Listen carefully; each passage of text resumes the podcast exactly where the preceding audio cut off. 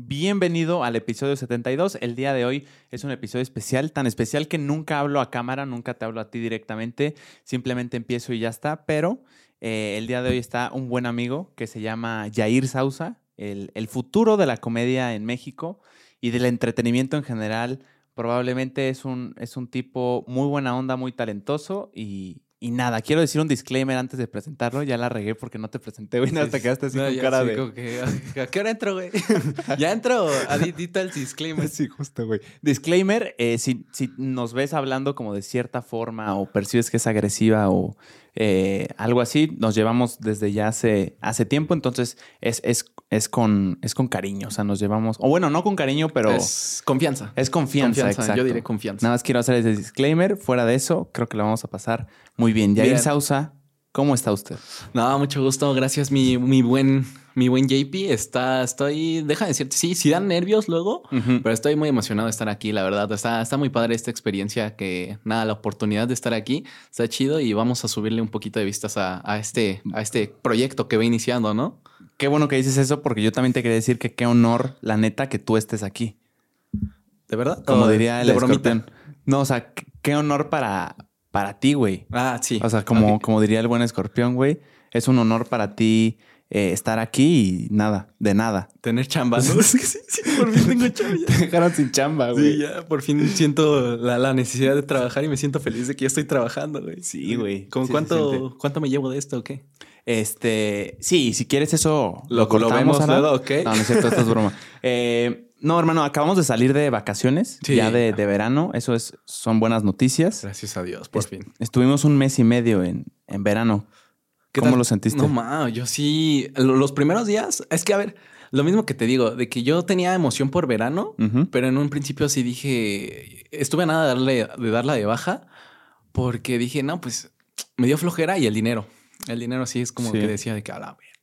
Pero sí, pues dije, no, pues vamos a estar los amigos, todos vamos a estar así riéndonos, va- se nos va a pasar bien tranqui, Sí. dos horas que son, y vamos a adelantar materias, ¿no? Y ya la primera semana, ya dije, esto está, ah, esto se vino para abajo, este plan se vino para abajo desde que ya no había planes con los amigos, la flojera de, de- de seguir yendo, güey. Luego pensé que iba a bajar el tráfico y luego seguía haciendo el mismo tráfico. Sí estaba como que de arrepentirme de meter verano, pero al final estuvo chido, ¿no? Estar cargando con la comedia de- del salón, Sí. estar, estar hablando contigo. La neta, sí, sí me la pasé chido. De, Yo también. de- de- a pesar de que no era como lo imaginaba, de que íbamos a estar todos así, de que hay unión, saliditas todos los después de clases, ¿no? Pero pues se, se pasó bien y ahorita ya agradecidos, ¿no? Ya lo pasamos humildemente ahí con, con, con, con un 5, ¿no? Pero lo pasamos. Se pasó. Y además la gente no hablaba. Es el problema. Nuestros amigos, o sea, que ya llevábamos un semestre conviviendo entero, güey, no había ni una persona nueva. Entonces dijimos, güey, va a ser puro, pues no desmadre, pero sí, vamos a estar platicando. Ya confianza, ¿no? O sea, de que ya nos conocíamos como un semestre, ya pasamos todos juntos, Sí. güey. Ya de que, ah, ya vamos a inventar un chiste y todos van a decir o me van a aplaudir, ¿no? Sí, De, sí, ah, sí. Yair, estás bien cagado o algo así, güey. Y nos empezamos a aventar chistes y todos callados, así como si nos estuviéramos Parecía que éramos nuevos, güey. Justo, parecía, Parecía que, que éramos nuevos. El primer día parecía que éramos nuevos porque todos entramos y así callados, así como, Sí. ¿Yo qué sí, pedo? sí. O sea, ya nos conocemos y todo y ya, ya no nos hablamos. Eso sí, sí me sacó de onda. Y luego, pues sí, como que ya no se sentía mucho la plática, ¿no? O sea, en el primer semestre alguien se aventaba un chiste y todos como que se reían, ¿no? De ja, ja, ja, ja.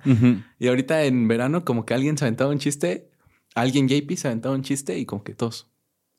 No caían. No a veces, caía. güey. Luego, y sí los que sí caían contigo, a veces tampoco caían con la gente en general, güey. Sí, estaban como que decías de que, ah.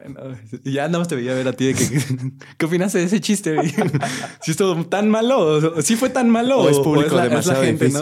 Pero hasta eso la maestra sí, sí era, sí apoyaba, ¿no? También como que trataba de fomentar de que a mí nos hablaran, güey. Pero yo sentía como que la actitud, los sentía bien dispersos también, ¿no? O sea, luego los veía y todos estaban en, En el sus compu- teléfono. Sí, yo sí decía, ¿qué pedo, güey? Yo por eso guardaba mi teléfono en la mochila porque entiendo que es una tentación gigante. Sí. Tenerlo al ladito, te sale una notificación y ya lo estás viendo. Sí, güey, porque- Había unos descarados, güey, que enfrente de ella estaban así y yo nada más veía que la maestra los, los como que hacía reojito para ver qué estaban haciendo y no decía nada. Yo, también la veía que- Bueno. que, estaba de reojito y dije, ah, ese güey ya tiene ocho Sí, de participación o algo, ¿no? Porque sí como que los veía fijamente así. Yo dije, ¿a qué hora? Ya voltea, ¿no? Así casi que decir, ya. voltea, voltea. Sí, sí, sí. Pero sí están bien dispersos y sí entiendo que es una tentación. O sea, mía no tanto porque nadie me escribe, ¿no? Pero pues sí, para los demás que tienen vida social. Que tienen que amiguitos. tienen amigos. Yo entiendo que sí es una sensación fuerte, pero sí, sí sentía, a ver, también lo que vale la materia para estar ahí en el güey. teléfono viendo boletos o algo. O sea, sí sentía, o sea, yo también luego me distraía, ¿no? Pero era como dos minutos así de que, ah, voy a checar algo, lo dejaba y ya. Y ya está. Ajá. O cuando sabía que no estaba como que dando algo importante o refiriéndose a nosotros. O sea, como que dándonos algo fijamente, porque había momentos donde nos hablaba casi, casi personal pues ya, pues de veía, ¿no? Que a lo mejor ya salió mi hermana, ¿no? De clases. Pero luego sí ya veía a los demás y sí ya estaban así, pero ya Centrados, literal, güey. me- metidísimos en la laptop, así bien, bien entrados o sí ya bien descarados, así de que Yo me acuerdo que una persona, su hobby en la clase era ver eh, tenis o artículos para comprar de ropa en internet, güey. Sí, sí, sí, Creo que se, se, chismeando entonces. a la- Sí, güey, porque ¿sabes? Es que estaba enfrente de mí. Sí, se la pasaba de que ahí scrolleando.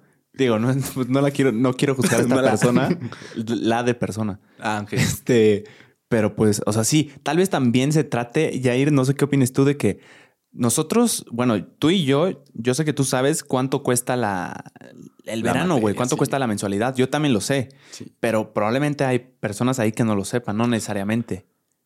¿Quién sabe, güey? Puede ser también eso, porque yo estoy seguro que si supieran cuánto cuesta el que ellos estén ahí diariamente, probablemente pondrían un Lo- poco más de atención, güey. Sí, lo verían diferente. Por eso Sí. yo ah, pon, también en el primer semestre también lo de las faltas y todo eso. Yo por eso trataba nunca de, de no faltar, güey, o si- de sí llegar, aunque me, aunque sea con retardo, güey, por lo mismo que sí decía de que ver, o sea, sí, sí vale un- un- una la nota, la neta, que para yo llegar y no meterme a clases así de que, ay, hoy no me voy a meter a esta clase porque me da flojera, o hoy no quiero ir a la escuela, ¿no? A la uni. No, pues sí la piensas. O sea, si ese, pues es un dinerote que por un día que vayas, pues sí ya se fue un- una. Ya desperdiciaste. Yo veía eso de que, ay, ya, ya esa la nota que le estoy metiendo, pues ya se fue en un dos días que dejé de ir o todo, ¿sabes? Y si llegar a las clases y estar con el teléfono, sí digo, no, ma, o sea, yo sí lo sentí así, pero pues a lo mejor depende de las personas. O sea, es que yo no puedo comer. a duras penas llego a la uni, güey. Y además tú, que tenías un tráfico Sí. excesivo, güey. O sea, era así como todavía una decisión, eh, pues más, más sólida el decir, pues, güey, ni de broma me voy a saltar la clase y además el tráfico, o sea, así son. Yo, yo me iba caminando, güey, en 10, 15 minutos ya estaba ahí. Justo, güey. eh, De eso, del tráfico. Por ejemplo, esta última semana que yo ya venía, güey, y tocó que estaba cerrada la supervía, güey. Y yo ya le había dicho a mi hermana de que, pues, o sea, ya estamos a nada de llegar, güey. Faltan como normal cinco minutos, pero cinco minutos se habían transformado en una hora y media No mames. por el tráfico, porque estaba, o sea, eran manifestantes y habían cerrado la, la los maestros, supervía. ¿fue lo de los maestros? No, eso es- fue allá en el por el, ¿Periférico? para el estado. Ajá, Ah, ok. Según yo, esto fue de eh, Agua. chivesta- ajá, que no tenían agua Sí. aquí por la zona, Sí, sí. entonces cerraron y pues yo le dije a mi hermana, pues qué dices, o sea, nos vamos porque el- nos marca que llegamos como nueve y media. Entonces, ¿qué dices? Nos vamos ya a la casa y yo avisamos, así que pues ya no quedó en nosotros, llegamos a llegar Paréntesis, la clase era a las 9. a las nueve la clase. Y tenemos como 10 minutos para poder llegar hasta las 9.10, ¿no? Entonces le digo, o pues lo intentamos, o sea, 10, ve- 20 minutos de retardo, pero justificados, o sea, lo intentamos. Ya como que nos vimos y dijimos, no, ¿sabes qué? Sí, vámonos para la casa porque sí está muy fuerte el tráfico. Y pues luego mi hermana, por ejemplo, que llegaba a sus clases ya estaba 20 minutos porque el maestro la acababa como una hora antes. De madre. Sí, mi hermana sí se llega, no, sí se enojó. Esta, esa última semana sí se enojaba porque sí, luego hacíamos mucho tráfico, güey. Y llegaba y nada, más estaban como 20 minutos y ya, se iban. Así que, o sea, la acaba a las 10 la clase. Y pronto llegaba mi hermana, esa llegó nueve y media y la clase la acabó 9.50.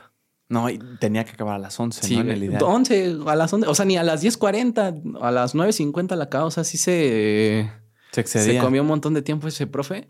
Pero en fin, o sea, a la mera hora le dije, no, sabes que ya vamos a llegar. O sea, pues ya, ya estamos aquí en el camino. Y pues bueno, pues es un retardito, ¿no? Pues, o sea, ya no quedó en nosotros. Y sí, güey, tuvimos que pasar un montón de colonias ahí de Santa Fe, o sea, bajar todo. Estaba medio, medio rústico. La neta tenía miedo de que el carro se me parara o algo.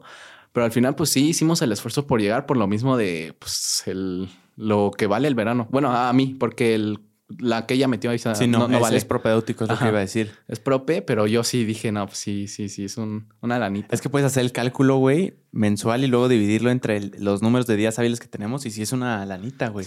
O sea, creo que esa es una buena forma de concientizar a alguien de lo que está. O sea, si tú tienes un hijo y, y ya tiene una noción de, del dinero, lo que puedes hacer si no está prestando atención a la escuela, por ejemplo, le da igual, pues le puedes sacar el cálculo al día de si no pone atención cuánto está costando. Sí, Digo, no me refiero con uno de preescolar, sino con alguien de secundaria, ponle tú. Sí, de secundaria. Y eso aunque sea de escuela pública. O sea, yo en la secu estaba en escuela pública y si aún así yo también siempre echándole... O sea, siempre fui matadito ahí en la escuela, pero ahí sí lo hacía por otras cuestiones de que yo estaba matadito pero sí también pensaba de que al final de cuentas mis papás hacen un esfuerzo de llevarme, ¿no? O sea, de levantarse temprano, hacerme desayunar, e irse al tráfico, eh, gastar en gasolina, ¿no? El, el, trayecto y estar siempre en mis juntas y todo, ¿sabes? Hacen un esfuerzo y yo creo que sí habría que valorarlo. No tan bien, a lo mejor no tan exigente como yo andaba de que quería puro 10, puro 10, pero sí, pues el 8, ¿no? Un 8, un 9, o mínimo entrar a tus clases, estar ahí participativo, yo creo que sí sí, sí es como que lo piensas, ¿no? Porque sí es, ya en ese momento yo pensaba como que también en, en, lo que ellos podían gastar y ahorita sí estoy pensando en lo que yo ando gastando ya de colegiatura, la gasolina, el tiempo, güey. Más que el tiempo, la energía. Sí, güey. Porque... ¿Qué, te daban de, qué te mandaban de desayunar de lunch tus papás ¿De en la secundaria? No, mi mamá siempre, mi mamá sí fue la que se hacía cargo ahí de nosotros siempre y sí se despertaba bien tempranito y luego era que amanecía y ya olía hot cakes, ¿no? La caja, la casita y sí, era bien hermoso eso. ¿Pero para lunch los hot cakes? Para desayunito, ¿no? Ajá. Y luego, aparte hacia el lunch, que ya luego olía, por ejemplo, nos hacía como calitas. Y no, era de las mamás rifadas. Sí nos consentía mucho. Así, eso fue primaria, sí. ¿Tú, a ti qué te hacía? Es que yo, yo envidio mucho a ese tipo de, de, ¿Por qué no me hacían? No, a sí me hacían, pero, pero mis papás con mucho amor lo hacían, pero lo hacían más básico, pues, de que, bueno, no básico, pero sí era como un sándwich y jícama y ya está. Y está muy bien, no me estoy quejando. Pero sí me acuerdo que había compañeros que, que llevaban de que unas galletas Oreo, güey, y un juguito, y además también, este, pues ese tipo de cosas, güey, unas perras alitas para lunch. No. Es demasiado. Y no sabes, hasta una vez en la primaria, no sé qué, mi, mi mamá fue, eh, ah, bueno, le tocó vocal, que para los que no saben qué es ser vocal, es pues no sé, te eligen a tu mamá o a tu papá y debe de, es como la representante de todos los papás, de todas las mamás en un grupito. Entonces ella pues tenía que irlo a la primaria y de la nada llegó y ya llega con unas quesadillas y me dice, mira hijo, pasé al mercado y aquí me la, te las paso a dejar, ¿sabes? Así, sí me consentía, y a mí, a mi hermana sí nos consentía mucho en la comida y se lo, se lo agradezco porque hasta la fecha sí sigue al pendiente, por ejemplo, si se nos hace tarde, ya mi mamá se baja y nos empieza a ayudar con lo del desayuno, pero ahorita sí ya nosotros ya andamos haciéndonos nuestros desayunos y ya no hay lunch, o sea, ¿tú hasta qué grado o edad dejaste de... ¿De, tener lunch? Es una buena pregunta. Yo creo que o sea, a día de hoy me siguen mandando lunch en la universidad. Todavía traigo mi loncherita, tú la has visto. Sí, sí, sí, sí. Este, sí, no, es broma. Eh, por eso te juntas solo, ¿no? Sí, así yo me junto yo solo ahí. Eh, no, yo, es buena pregunta, güey. ¿A qué hora de, a, qué grado dejé de tener lunch? Yo creo que por ahí de, eh, no, en la secundaria todavía. En la secundaria empezó ya más de te doy dinero y tú cómprate lo que tú quieras. Y ya poco a poco era como, pues ya tú. Pero fue porque, o sea, ¿esa fue tu decisión o fue la decisión de tus padres? Porque, por ejemplo, ¿no te ah. daba que en la secundaria eh, ya es un momento donde incrementa el bullying incluso? Sí. Y es un momento donde tú de sexto de primaria pasas a primero de secundaria y ya te enfrentas a los de 15, incluso 16 años de tercero, que a lo mejor y al no, es tanto el bullying que podríamos pensar, pero sí existe todavía. Y si entras con ese miedo de que todavía te ven con tu loncherita, así bonito, todavía hueles como hot cakes, ya los otros compañeros huelen a caca, cárcel, así, ¿no? Y si dices como que ya, ya ve, empiezas a ver a los demás que empiezan a dejar, ya no tienen su loncherita de My Little Pony, cosas así. Sí. Si de Steel. Ajá. Si dices como que, ah, como que ya, ya, ya maduro, pero forzosamente porque tú ya no quieres como que te hagan, incluso se burlen de que traes tu loncherita o que tu mamá te hace tu comidita.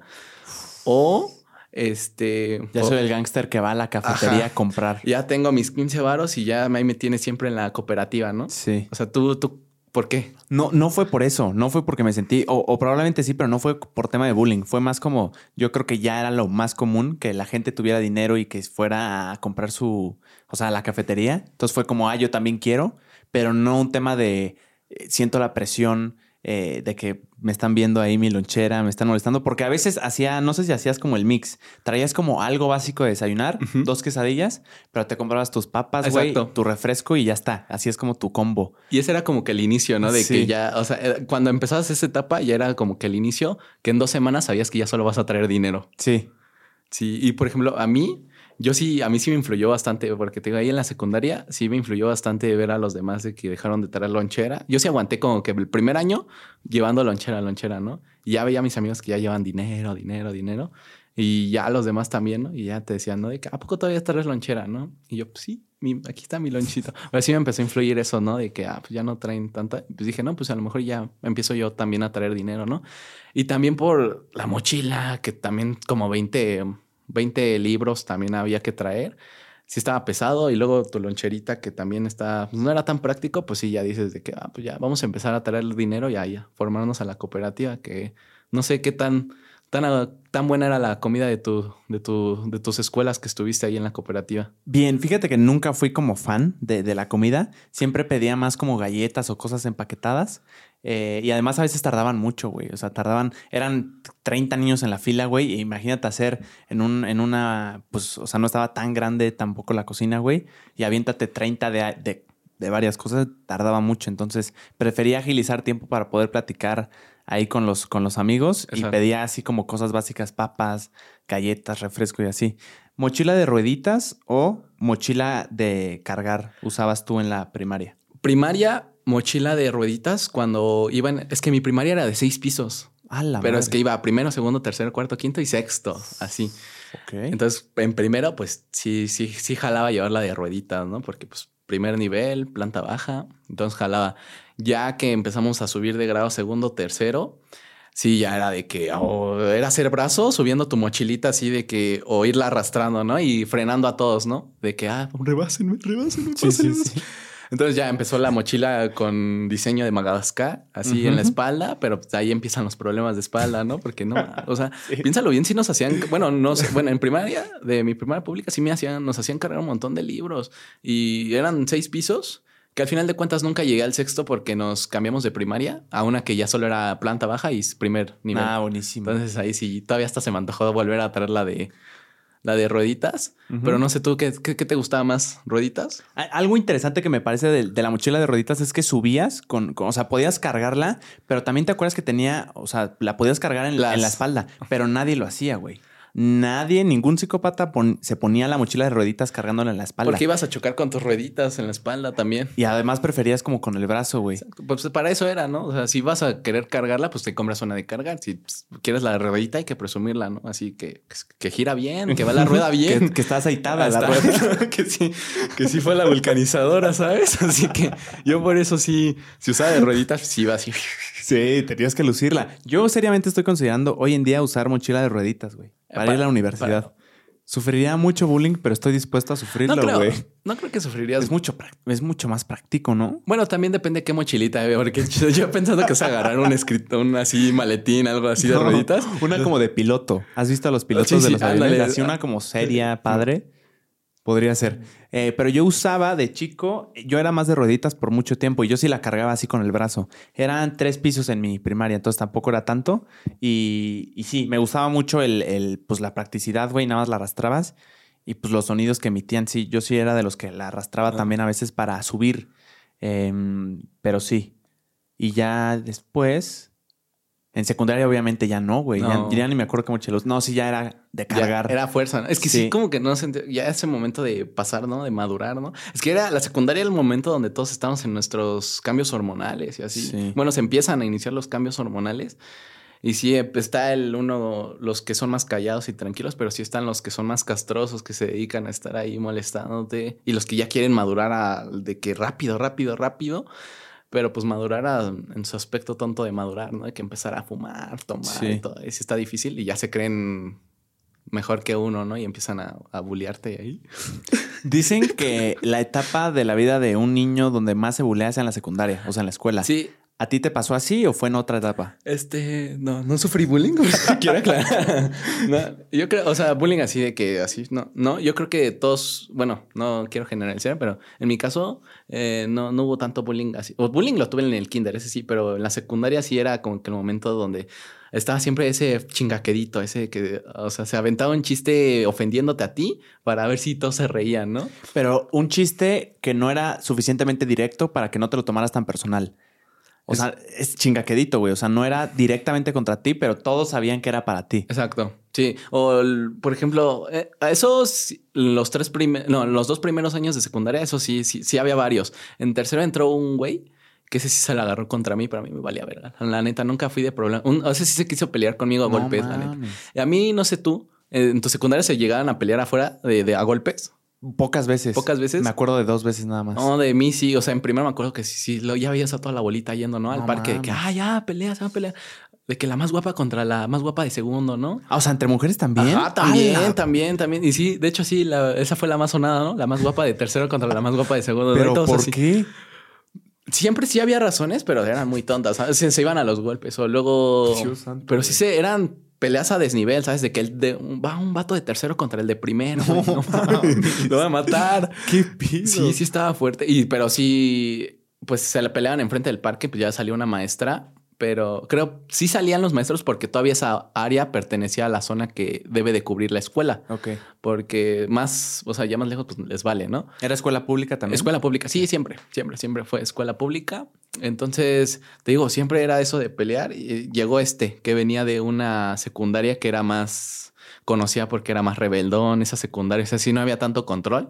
Y él decía, no, no, pues acá en mi otra secundaria pues hacíamos ejercicio en lugar de jugar, o sea, teníamos pesas. No, ustedes sí están bien como que flanecitos y todo, ¿no? Y ese güey llegó y empezaba a ponerle apodos a mis amigos, ¿no?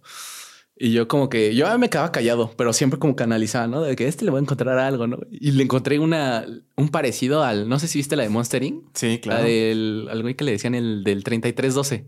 Que siempre traía 3312, un 3312, calcetín. que era amarillo con naranja. Ajá, y que tenía su peinadito. Sí, sí, Ah, sí, pues ese güey se parecía. Lamentablemente se peinaba igual y se parecía de la cara. Y yo así como que, pues un día, ¿no? Estábamos en los honores a la bandera y el güey ahí va a tirarle a un amigo, ¿no? Así, así de chingaquedito. Mi amigo no respondía, ¿no? Y ya, pues yo me aviento el de gritar, tú cálmate, mi 3312, ya, ya relájate, ¿no? Y yo la solté así de que chance no pega, ¿no? A lo mejor y no todos vieron Monster Inc., no todos tuvieron infancia. Y no, y todos se ríen, no, ah, ja, ja, ja, sí, cierto, sí se parece y todo, ¿no? Y ya güey se quedó así, ¿no? Entonces subimos al salón, güey. Y pues ya todos se le, le empezaron a decir así, ¿no? 3312 y así, ¿no? 3312, Sí, güey. güey. Y ya viene conmigo y me dice, oye, ¿qué te pasa, eh? A mí no me vas a agarrar así. O sea, ¿tienes algún problema? Vamos a partirnos la madre. Y yo, en mi sano juicio, güey, de que no me gustan las peleas, eh, de que, güey, evidentemente me iba a ganar ese güey porque estaba gordito, sí estaba gordito, pero masa. Era Pero- gordito mamado. No, güey, ¿No? era bolita. Era bonita nada más. no, Era era cheto, gordito. güey, era cheto. Pero sí estaba macizo. O sea, de que, güey, mis golpes se iban a amortiguar, Sí, ¿sabes? nada, güey. No iban a hacer nada. Nada. Pero pues yo todavía todo pendejo de que, ah, pues lo que quieras. Y en mi mente de que, ah, qué pendejo, ¿qué estás diciendo? ¿Cómo que lo que quieras, güey? yo así de que "Ay- ayuda. y no, se esperó que este saliera el maestro y ya me fue a acorralar. Y gracias a Dios siempre me traté de juntar con buenas amistades. Y pues sí, mis amistades llegaron de que no, oye, Ay, no, ¿qué te huevo. pasa? O sea, pues déjalo, ¿no? Déjalo. Lo vas, Esos- lo vas a matar. ¿Y nunca hubo golpe de su parte? Eh, sí lo intentó, o sea, sí se pusieron enfrente de unos amigos míos y como no pudo pu- golpear, o sea, no se aventó y me empujó, ¿no? Yo Ya. salí. No, él- sí te y- tiró. No, no, salí nada más así para atrás, güey. Y él también, o sea, fue como bien pendejo porque me empuja y él se hace para atrás y los dos así atrás, ¿no? Y, y luego, luego fue el receso, güey. Y él, el güey como que agarró a los más criminales de primero. Y estaba así como que nada más me veía así, siempre que pasaba, güey. Y ya luego me pidió disculpas, así de que, ah, pues es que no pasa nada y así, ¿no? Pues yo le dije, pues sí, no pasa nada, yo me río. Bien. Este, pero siempre estuvo, o sea, después de eso siempre andaba como que los chistes que se aventaba eran como para contra mí, siempre, siempre. A mí yo lo que aprendí es que si nunca les hacías caso a esos güeyes, Eventualmente se iban a sí, dar o sea, por se van a vencidos. reír los demás, pero si a ti no te afectaba o demostras que no te afectaba, no podía, güey. Y, y así se trababa. Incluso eso nunca lo comprobé bien, güey, pero sí me la sospeché. Había otro vato que había recursado, ¿no? En nuestro año. O sea, ya debería estar aquí en, en- en universidad, ¿no? Este, y ese vato pues se llevaba con este güey que te digo, con el 3312. Y eh, ese le empezó a meter pique. Oye, no, sabes que el Jair te anda viendo bien feo y así, ¿no? No, yo que pártele su madre, ¿no? No mames. Y venía y me decía el, este güey, el 3312, no, ese de allá del otro salón me ha, me ha dicho que estás bien pendejo, que pues, no le ganas, ¿no? ¿Cómo que estoy pendejo? No, pero sí me la solía, güey, porque hasta una vez bien descarado, yo iba apenas saliendo del salón, güey, y él estaba así afuera, ¿no? De, de- del pasillito. Y ya como que me ve y así de que se acuerda, ¿no? De, ah, chinga, todavía no, no he hecho mi, mi, cizaña, ¿no? Y se va al otro salón, güey, y volteó y se va a hablar con ese güey, ¿no? Y el otro era igual de obvio, ¿no? Porque me veía. Pero pues siento que el otro también nunca, o sea, nunca pasó nada porque siento que el otro también le daba el avión, ¿no? Pero sí como que quería, que, de que quería que me partieran la madre, quería. Pero yo, pues nada, yo me dedicaba a otras cosas, como a sacar dieces. Bien ahí. Y perder Sí. amigos. Siempre fue bueno tener un respaldo de amigos que en caso de pelea te, te, te echaran el paro, güey. Pues sí. Se siente hermoso eso, la neta. Te sientes realmente respaldado. Me echaron, eso sí, me echaron el paro, güey, pero yo creo que si nos hubiéramos peleado, pues sí hubiera sido muy a desventaja, güey. Mi- mis amigos éramos con un grupo de chihuahuas contra un grupo de Rottweilers, güey. O sea, sí hubiera sido una masacre fuerte, pero, pero, igual, se- pero igual el respaldo está ahí. el, respaldo fue lo padre, ¿no? De que en ese momento todos dijeron, ah, no, ¿sabes qué? No, no, no, no, déjalo. O sea, pues ya qué buscas o qué, ¿no? Pues con Jair no te metas, ¿no? Y así hasta dije. "Ah". Bien, eso, eso se siente la neta muy Sí, sí, padre. sí, güey. siente chido. Hasta te eleva el, el autoestima en. de, no mames, me porque, respalda mi sea, gente. Mis amigos. Mi gente latino. o sea, sí dices que, o sea, sí, sí, sí son familia, son familia. Sí, güey, la neta se siente bien chingón. Yo me acuerdo, y ahí va una anécdota super white chican, perdón. En, justo en, en Alemania, güey. Eh, Fui, fui a aprender, fui a aprender alemán. Entonces, como que pues nos juntábamos entre las personas que hablaran, que nos entendiéramos. Los latinos, sí. Los latinos éramos españoles, italianos y, y los mexicanos. Y pues los otros que hablaban francés o alemán o otras cosas que no, no entendíamos. Coreanos también habían, güey. Entonces, una vez jugando fútbol, eh, yo no soy bueno, pero la neta, bueno, no, nunca fui el mejor, pues, pero sí le entraba, güey. y- Le das Sí, le daba bien. Entonces me acuerdo que pues se puso pues siempre una peleita, una, un torneito de fútbol y lo comprobé allá, güey. En cualquier parte del mundo se va a poner denso, güey. Así sea de juego, realmente se va a poner denso y se va a poner caliente la situación. Güey, en una de esas, un, un, un ruso, güey, gigante, güero, así que dices, no mames, es el güey de Rocky. ¿Te acuerdas Ah, de sí, Rocky sí, de no ma- Drago, no, güey? pues es este pinche Drago. Desayuno esteroides. Sí, güey. Ese güey que desayunó proteína y tenía como 14 o A algo la así. No sé, pero sí estaba gigante, güey. Y me acuerdo que, que, que- ni siquiera me acuerdo exactamente qué pasó, güey, pero traía el balón yo y llegó y se barrió bien cerdo, güey. Entonces me enojé, obviamente, güey. Me volteé y le dije, ¿qué te pasa? Yo en español, güey. Este Ah, ok. cabrón no, no hablaba español, era ruso. Y nada más como que vio mi expresión y se prendió luego, luego, güey. Pero así un pinche chip de violencia. Luego, luego se paró, güey, me empujó y me dijo, ¿qué te? O sea, intentó imitar, ¿qué te pasa? O algo Ah, así, güey. Y le dije, ¿qué te pasa? O sea, como que seguí, güey. Entonces, la neta, en ese momento sí dije, yo no sé qué estoy haciendo, güey, pero ya me metí en esto y ya no me voy a echar para atrás, güey. Ya me metí Es que como que está ese Sí, orgullo, ¿no, güey? exacto. Sabes que la tienes de perder, güey, y tú en- dentro de el que sí está pensando dentro de ti, estás como que, ¿qué estás diciendo, Sí, pendejo? porque todavía es un buen momento para salir en ese instante, güey. pero como que tu dices, orgullo. Yo voy a seguir, güey. Como que te desconectas algo, te desconectas, güey. Y ya empezamos como a empujarnos diciendo, ¿qué te pasa? Así como agresivamente, güey. Y, y me acuerdo que luego, luego llegó un, un güey que estaba organizando ahí el partido de fútbol que era más grande de, de esos que cuidaban, güey. Ya no se paró luego, luego, pero no quedó ahí, güey, porque después, obviamente, se, emperró- se empezó a, se, se empezaron a correr rumores. pique. Ajá, el pique, güey. Y me acuerdo de que, ya sabes, güey, como que nosotros sentados en lugares aparte, güey, como que nos veíamos nada más de lejos. La neta sí me daba miedo este güey. Estaba, sí me llevaba tres cabezas, güey. Yo decía, No, este cabrón me puede matar de un golpe. Me va a desayunar algún día. Pero me acuerdo que me sentí muy chingón cuando todos los italianos y los españoles llegaron así de que, güey, este, no sé qué estén planeando ellos, pero cualquier cosa, aquí estamos nosotros. Ya Ah. también convocamos, así, güey, ya también convocamos a los italianos y dicen que sí se rifan. Entonces yo dije, güey, Ya la mafia siente- italiana, ¿no? Sí. Ahí atrás en la mesa. ¡Eh, Martínez! Güey, la neta, a lo que iba es que se siente hermoso el respaldo, aunque sepan que probablemente no, vas a- no van a ganar, güey. Nah, sí está chido. Que está chingón, Sí, la neta. porque ya ves, o sea, si tienes aquí a tu, a tu, a la gente, a tu barrio que te respalda, Sí, ¿no? sí, sí. Y sí, que se van a aventar aunque estén todas las de perder, pero sí, sí, se, siente chido, ¿no? Como que te hace sentir de que, ah, sí, sí hice buenas conexiones, ¿no? O amistades en ese Sí. momento, ¿no? Sí está cool. Sí, y no solo cuates, como que sí amigos que, que sí se rifarían, güey. Sí, que, o sea, ya es que si alguien que ya brinque por ti, sí es como que dices, ah, no, qué, qué chingón, ¿no? Sí, sea, la neta sí. Pero sí, como que tú nunca te llegaste a pelear. O sea, sí, nunca sí llegaste ya de que, ah, ya, ya no hubo de otra ya. No, nunca me llegué a pelear, pero estuve a punto una vez. Eh, un- una vez me acuerdo que un compañero en el salón eh, se estaba, estaba haciendo chistes así como chingaqueditos, güey. Entonces yo también llevaba tiempo analizando como qué le puedo decir en contrarrespuesta. Me acuerdo que tiré uno, exactamente no me acuerdo ni qué dije, güey, pero tiré uno que, que todo fue como, oh, ¿te acuerdas de ese salón? Sí. Así, wow. Además era, un sal- era una escuela de puros hombres, güey. Ah, Entonces fue como, ah, entonces este güey se ardió duro, güey, se ardió duro. Y yo, si me puse rojo, fue como de, otra vez, ¿qué hice, güey? ¿Qué hice? ya la cagué. Ajá. Y me acuerdo que un día después, saliendo de clases, estaba su hermano tres años mayor. O sea, estábamos en secundaria y este güey estaba en prepa, o sea, el, hermano. Entonces salí, güey, él y sí le pidió paro y otros cuatro güeyes de prepa. Yo, no mames, güey. Ahí sí dije, ¿qué pedo? Primero dije, qué pinche cobarde, la neta. Sí, qué sí, pinche cobarde, güey. Porque puede ser uno a uno y lo arreglamos. Exacto. Pero decirle a tu hermano de prepa, güey.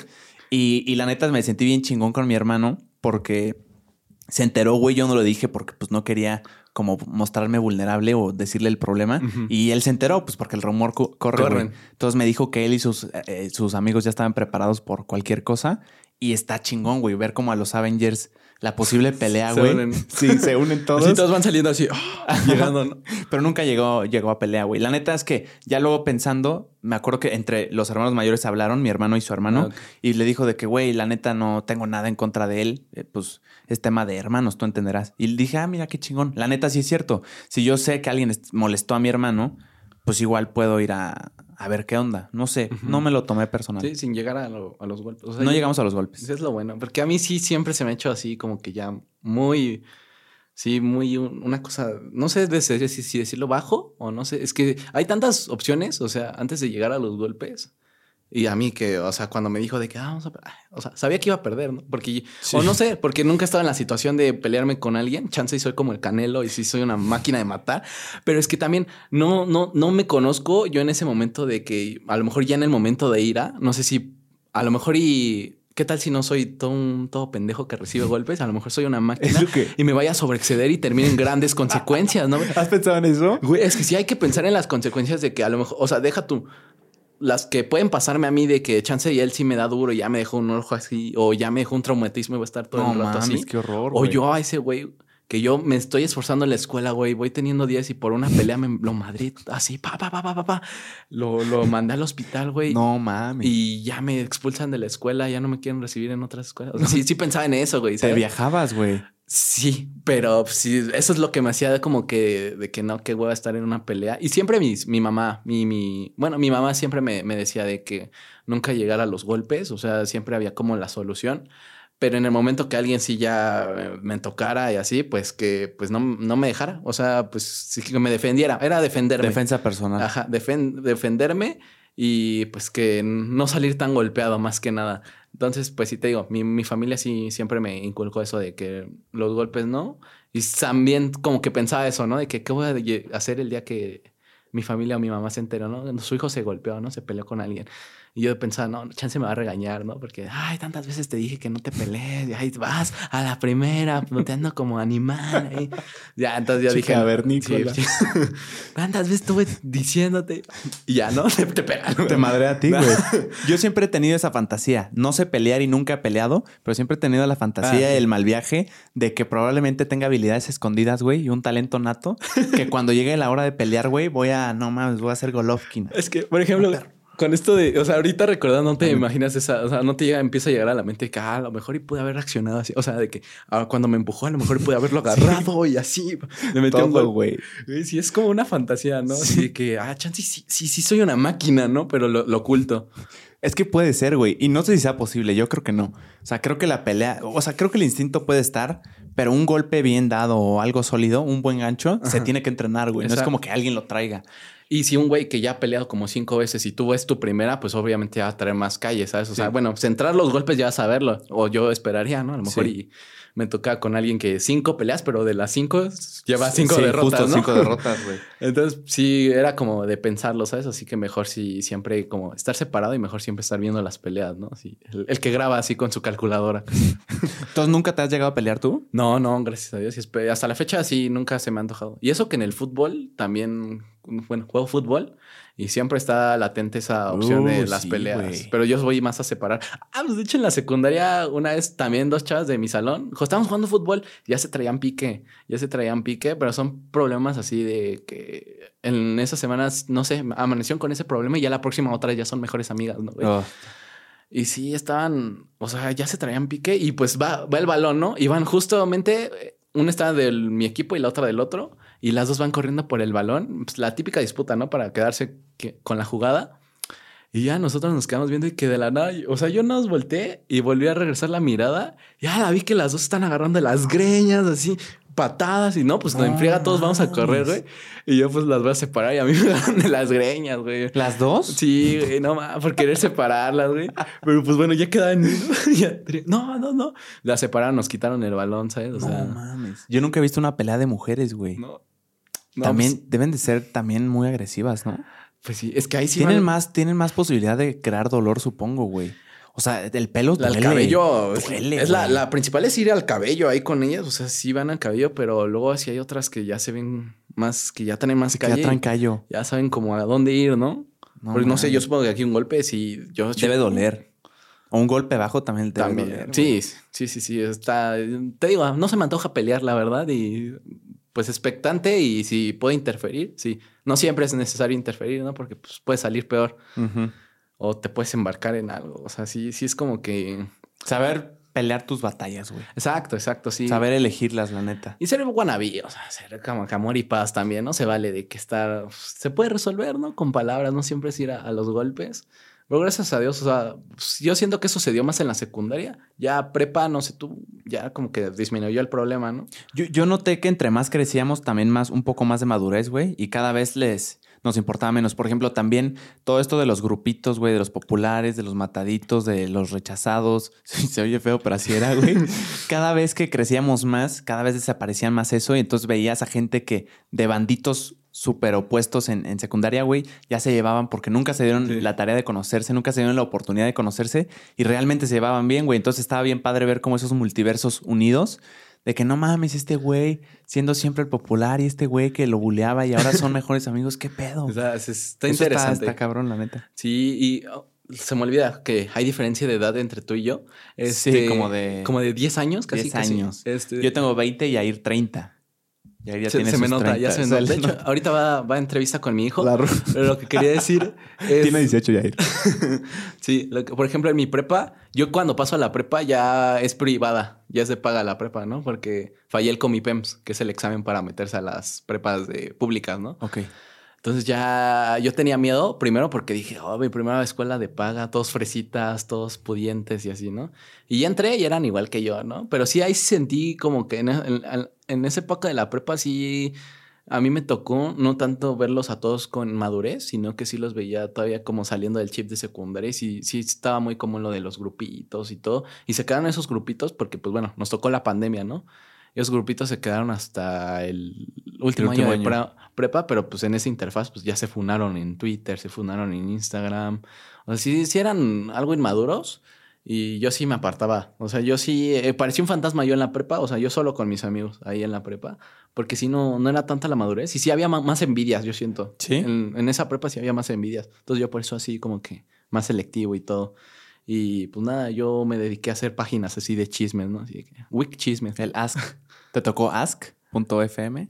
Ah, no, no, no soy tan viejo. Este, Ay, gracias sí. a... no, a mí lo que me tocó fue lo de que las páginas, ¿no? De que eh, prepa crush, este, Ah, hater sí. crush, ¿no? Así de que, de que, que te subían a tu historia, güey, y te caga o te cae bien, ¿no? Ya. Ah, la madre. Ajá. Qué manera tan fea Está de. cabrón eso, ¿no? Oye, además sí te metes, ¿no? Y Bueno, yo nunca lo tuve, pero me imagino sí te da como. Sí, ¿Qué están diciendo? Sí, no, pues ya estás ¿A quién con el le- pendiente, ¿no? Sí. De que ah, no me hayan subido, güey. Ya al final hicieron una que era de que gente que se quedaba dormida, ¿no, güey? Ah. Afortunadamente fue la única que me subieron a mí, ¿no? no me subieron a Te Caga Week, ¿no? A- Me caga este pendejo. Ajá. Ni, ni a Crush, güey, pero pues Unas por no apreciaron el gusto, güey. Entonces pues, nos tocó en Mimidos. Sí, tocaba. Ya no te podías cerrar los ojitos, güey, porque tomaban una foto así. Está. Estaba, estaba, estaba chistoso eso, pero te digo, no fue tanta madurez en la prepa y por eso aquí en la universidad sí ya se nota. Ya es- era evidente que aquí ya teníamos que estar maduros porque se debe, o sea, ya, ya es necesario estar maduro aquí en la universidad. Cuéntame las diferencias que viste entre la escuela privada y la escuela pública. ¿Qué fue lo primero que te impactó al entrar a la, a la privada, güey? A la privada me impactó primero la, la gente, que era casi igual que en la pública, ¿sabes? O sea, no noté tanta diferencia. O sea, sí, sí había gente que decía, o sea, sí se veía más finita y tal. No, sé. Nada, sí se veía como que diferente, o sea, que era de diferente rango. Este, y, pero aún así todos eran como que, ah, pues sí, nos llevamos entre todos, ¿no? Sin embargo, eso fue como con máscaras, porque ya luego pasaba el tiempo y ya se les iba cayendo la máscara, ¿no? Y ya veías que eran medio diferentes tipos de personas. También eh, es que pues, es, muy difícil, es muy difícil decírtelo porque pues, la secundaria fue pública y la prepa era, era, era privada. Entonces, pues sí era medio diferente por el aspecto escolar y todo. Pero pues en establecimientos, eh, la cafetería, la cafetería, porque en la secundaria era una cooperativa, así se llamaba. Literal era una tabla, las mamás de la mesa de la cooperativa y de que pues cerealito, así. O sea, ya cosas preparadas. Ya eran puras cosas preparadas. Y ahora sí que el guisado más fuerte que podías tener era como tacos dorados, que estaban muy buenos, tacos dorados. O sea, la, señora tenía magia. Tenía buena mano. Sí, tenía buena mano. y las cambiaban a cada rato. Y era bien, era bien difícil comer ahí en la, en la secundaria a veces. ¿Pero pagabas por ese alimento? Sí, sí, pagaba, pero eran como 10, 15 pesos, 20, ah, ¿sabes? O sea, lo máximo eran 20. Y de que heladito, o sea, tu paletito y todo. Ah, y ya llegaba a la prepa y ya hay cafetería. Entonces pues, ya era de que más complemento de guisados, de que chilaquiles, molletos, o sea, cosas que te hacían. Ribeye también, ¿no? no. es que te digo que mi escuela privada no, era tan así. Tampoco, güey, no había ribeye, no mames. nada, no es cierto. Este. No, pues lo normalito, tomahawk y cosas así, ¿sabes? O sea, X. X, o sea, lo, humilde, güey, no mames. Lo que me desayuno. Entonces, eh, pues sí era de que tengo que hacer fila, tengo que llamar y todo. Eh, mi prepa sí tenía un gran espacio. Es que mi prepa está dentro de una universidad. Literal, la universidad está inmensa, área verde y todo, y la prepa está dentro. Y es como un cuadrilátero. Bueno, hay dos. Hay uno que se llama cuadrilátero, donde están ya los que van a salir a universidad. Y está el bachillerato, que donde están primeros y segundos, ¿no? Entonces sí, este, pues ha salido en, series. Ahí la podrán ubicar. Sí, ah, neta. Sí, la, la rentan para, para series. Neta, ¿en qué series ha salido? Este, no sé, pero sí ha salido. ¿Cómo se llama la escuela? Eh, Universidad Intercontinental. Ok. ¿Ha salido en series? Sí. Pero no eh, sabes en cuáles. Es que me enseñaron los clips, o sea, pero no me, nunca me aprendí los nombres, pero sale más también en comerciales. ¿A poco? Así de Takis, de Fanta, ¿A Sprite. Poco, güey? Sí. ¿No, es, ¿No es la de Control Z? No, la, esa es diferente. Ok. De hecho, mi hermana y yo fuimos siempre a, las prepas que fuimos eran de que graban comerciales. En la de mi hermana grababan la, la Rosa de Guadalupe. Neta, güey. Sí, sí, sí, sí eso era lo que decía, ¿no? De que así más me impactaba, ¿no? De que, ah, vi mi, vi vi mi prepa en la tele, así, ¿no? ¿Y era pública esa? No, era privada, esa ya era privada.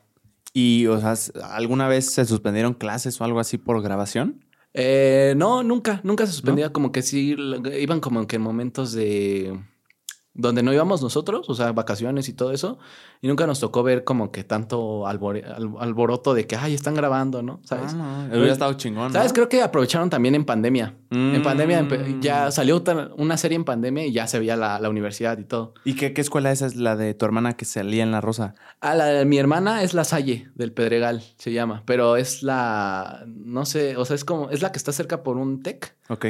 Entonces, esa sí, sí, sí sale más en la Rosa de Guadalupe. así la, la, Y así me dijo que sí había momentos donde grababan y les decía, ay, no pueden pasar. No pueden pasar para allá porque, pues, o sea, regresense. O sea, sí grababan en momentos de clases. Ah, está padre. Pues sí, pues no sé, ella ¿no? Pues, no sé, ella no, ella no veía que lo disfrutaba, ¿sabes? Pero sí era como de que, ay, si nos metemos de extra, o sea, sí nos decía, ¿no? De que, ay, se pensaba, ¿no? De que, ay, nos metemos ahí, salimos de extra. Pero creo que no, le, no les daban chance, ¿no? Así los maestros como que te decían, o los de seguridad. Ah, ya. Pero sí estaba, o sea, sí, sí salían en, en, películas. Te digo, eso fue como que el gran cambio que noté, ¿no? A mi escuela ya, ya no salen escuelas pobres, ya salen escuelas de películas, ¿no? Y te digo, la cafetería, había este, balones, había, pues, había varias amenidades, el ambiente, la verdad estaba, estaba bueno. Eh, cuando la gente estaba en buena onda, estaba padre en la prepa. Porque sí, como que todos se unían. Pero ya luego que sí sabías que te tenías que andar con cuidado porque luego así había mucha, gente que no le podías confiar alguna cosa porque ya le iban y decían a todos, ¿no? Qué bueno. Sí, sí daba hueva. Pero de ahí en fuera estaba, pues con mi grupo de amigos y estaba, estaba chido. Lockers, güey. Había lockers así como de películas de extranjeros. De High School Musical. Sí, había Ah, lockers huevo. así ya. Yo, el primer año yo renté mi locker, ¿no? Yo, yo bien feliz, ¿no? Que con candadito y ya cerraba mi Perro. locker. ¿Lo decoraste por adentro? Eh, no podía, güey, porque... Tampoco era Troy, Tampoco güey. es tanto, güey. Tampoco es High School Me Musical. imaginé el de Sharpay, ¿te acuerdas? Eh, no, no vi High School Musical. ¿Qué ¿puedes pedo, güey? Traigo la playera de High School Musical ahí. En, cuando- ¿Ninguna? No, ninguna. Pero me sé las canciones. ¿Nunca viste ninguna? No, güey. Es ¿Qué que mi hermana sí. O sea, si las llegué a ver es porque iba cruzando por la sala y mi hermana las estaba viendo. Pero yo- tú nunca. No. No mames. Yo sí era más de. Naruto, dices. No, no, no. Sí, sí, de que. Jutsu de invocación, ¿no? Aquí. Este, no, no, no, Dios me libre. Oye, antes, eh, ¿a qué te referías? Dijiste que la gente cuando llegaste a la, a la prepa era, diferente. Dijiste que era como, o sea, notaste diferentes rangos. ¿Te, te referías como a algo qué? O sea, como Es que de- yo creí que iba a ser mucho de que, o sea, sí pe- pensaba que era mucha gente fresa, de que, ay, todos traen acá un montón de cosas así, de que bien lujosas y todo. Y no, o sea, eran como normal, así, normal. X. Ajá. Ya. Pero sí era de que ah, estaban los que sí, pues X, y luego sí había unos que sí tenían sus cosas. O sea, sí había actores también de que salían en la Rosa de Guadalupe y todos. Pero pues todos normal. O sea, en un principio era todos normal, ¿no? ¿Sabes? Y decías, ay, qué padre, todo cool, ¿no? Ya luego como que ya todos iban destapando sus trapitos sucios, ¿no? Sí. Eh, Eso es normal, güey. Cuando entras con el- tu primer día de clases y según tú te vas a llevar bien con esa persona, güey, con la que conectaste y poco a poco te das cuenta que con la persona que menos te imaginaste es con la que en realidad te vas a te vas a te vas a juntar, güey. Yo, por ejemplo, me acuerdo el primer día en la universidad te vi ahí lejos con tu moquito, güey. Dije, "No mames, pobrecito, güey." Adóptenlo a alguien, güey. No, ¿A él le damos los papeles? ¿Cómo? No, pues, pero me acuerdo el primer día hago memoria y me llevaba más, o sea, según yo me iba a llevar más con ciertas personas con las que ahorita ya ni siquiera hablamos tanto, güey. no, o sea, no, no, no esa persona. Ok, sí, sí. Me refiero a otras personas. No, sí, sí me acuerdo. Yo cuando, el del primer día del Bienvenida, el día que nos hicieron ir a mostrarnos las instalaciones y Ah, que sí. hiciéramos amigos, Sí. este, que um, yo me acuerdo eh, de que estaba solo. Me acuerdo. No, no es cierto. Sí, ese día me, pues hice amigos como, pues sí se pueden decir, ¿no? Sí, güey. Ah, no me acuerdo. No, no cierto. no, pues como Iñaki, Edu, ese día conocí a Ah, Iñaki, a ¿ese Edu. día ah, pues sí, ese día conocí a Iñaki, a Edu y me junté con ellos. Estuve Ah, con ellos, este, estuve con... eh, ah, bueno, sí estuve con más gente. Pero de que estuve con gente, estuve con gente, conocí. Pero pues bueno, al final de cuentas ya en mi salón. O sea, bueno, cuando te vi a ti, dije, ah, ese güey como que se me hace conocido. Como que yo lo, le, le abrí un hilo en Reddit o algo así, ¿no? Dije, como que, como que me lo funé una vez, Un- ¿no? un hilito. Nah. Dedicaste un hilito. Ajá, te dediqué unos comentarios. no, pero chequé y dije, no, como que se me hace conocido. Tiene, tiene como que aspecto, pero te veías más grande, güey. O sea, yo me acuerdo como que hasta tenías como que indicios de barba todavía, no sé. Es que si me la dejo tres días empieza, pero Sí, se- pues, no cierra bien, pues. no, no, no, pero sí se te veía como dos, tres pelitos. Tampoco gran cosa. Tampoco te emociones. Sí, sí, sí. Rasúrate, güey. Pero sí me acuerdo que te vi. eh, me acuerdo del buen Pablo Guá. Él, Claro. con- ahí con, con él me empecé a hablar, o sea, tantito. O sea, me tocó en un grupito con él. De que, no sé, ¿te acuerdas? De que, ay, cada quien vaya rotando, ¿no? De las Ah, áreas sí, que hay, sí, ¿no? sí. Esa actividad esa toda rancia, güey. Sí. Este, y ya me tocó en el primer con y él dijo, ¿no? De la música y todo. Y ya yo también dije de la música y luego me, me hizo la pregunta, ah, ¿a poco te gusta la música? O algo así. Yo me acuerdo, no sé, a lo mejor y estoy inventando cosas, ¿no? A lo mejor hoy te pusiste a llorar, güey. A lo mejor y le. Le dice así, ¿no? Mamón yo, ¿no? Este, también conocí al buen Mau, así y todo. Sí, sí me acuerdo. Y ya el día bueno, el día de clases, sí llegué como que con miedo, ¿no? Y sí tenía eso de que, a ver, es, pues es diferente la uni, ¿no? También sabemos, ¿no? De cómo es lo, lo, lo- los clichés que se piensa la gente de, de, de, pues de nuestra uni. Y sí, yo sí iba de que sí será la gente muy mamona, será muy fresa, me aceptará, no sé si iba así, ¿no? De que, pues sí dije, es que ya es otro como cambiante, yo pensaba, ¿no? Pues dije, ¿intento ser yo otra persona o soy yo, no? Pues dije, no, pues ¿por qué voy a intentar ser alguien que no soy? No, voy a ser yo, voy a ser yo. Y pues los que estén, a, a las personas que les gusta mi, les guste mi yo, pues ya sé que con ellos yo me voy a llevar, ¿no? Y pues nadie se juntó conmigo Y nadie- siendo yo. nadie se llevó Nadie se contigo, llevó conmigo Por siendo- por lo que tuve que inventarme otra personalidad, güey. Y pues aquí estoy. Este, ya tengo más amigos. No, güey, sí estuvo, sí estuvo- El primer día estuvo. Yo nada más veía pasar, entrar. o sea, llegué muy temprano y ya veía quién entraba, ¿no? Y ya así estaba de que. ay. Buenas tardes. Y güey, sí me Era sentía de día. Sí, buenas, buenas tardes, buenas, tardes, buenas noches. Y ya luego llegaste tú así de que, hola, ¿este es el salón? Y ¿Yo dije, llegué? Sí, güey, llegaste preguntando de que si este era el salón no sé qué, ¿no? Ok. Y dije, ah, está bien el novato. Mira que no está preparado para la vida. Y así, "Ah, alguien dígale, ayúdelo, ¿no? No, ya te sentaste. todo. Tú fuiste como que el el único que entró así como que, así de que dijo algo. Con huevos. Ah, Así fue de- raro, güey. O sea, como que te viste raro. Ah, no, de que perdón. no, es- Estoy perdido.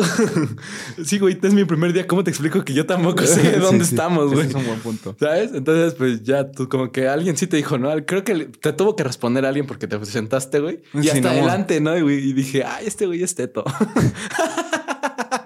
La neta. Sí me gusta sentarme adelante. Sí, güey, y yo así, no, sí dije hasta adelante, güey. O sea, bueno, o sea, porque en el primer día de clase sí tienes como que hasta la elección del lugar en el que vas a estar, ¿no? Porque Sí. decía, si me voy muy atrás, a lo mejor iban a pensar que soy antisocial.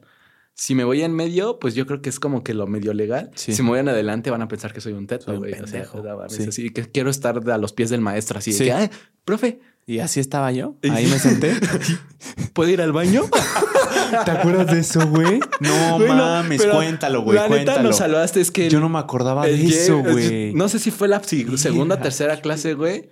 Que yo, yo no había ido en- al baño en- entre clases, güey, porque no sabía si tenía que pedir permiso o salirme, güey. No sabía. Entonces, pues ya gracias a Dios llegaste tú, güey. Estábamos todos callados y de la nada alzas la mano, ¿no? Pues la maestra creyendo que ibas a aportar algo a la clase. y de la nada, güey. ¿Puedo ir al baño? yo así de que a huevo, ya lo preguntó. Ya se quemó este idiota. Y veo, y la maestra así como.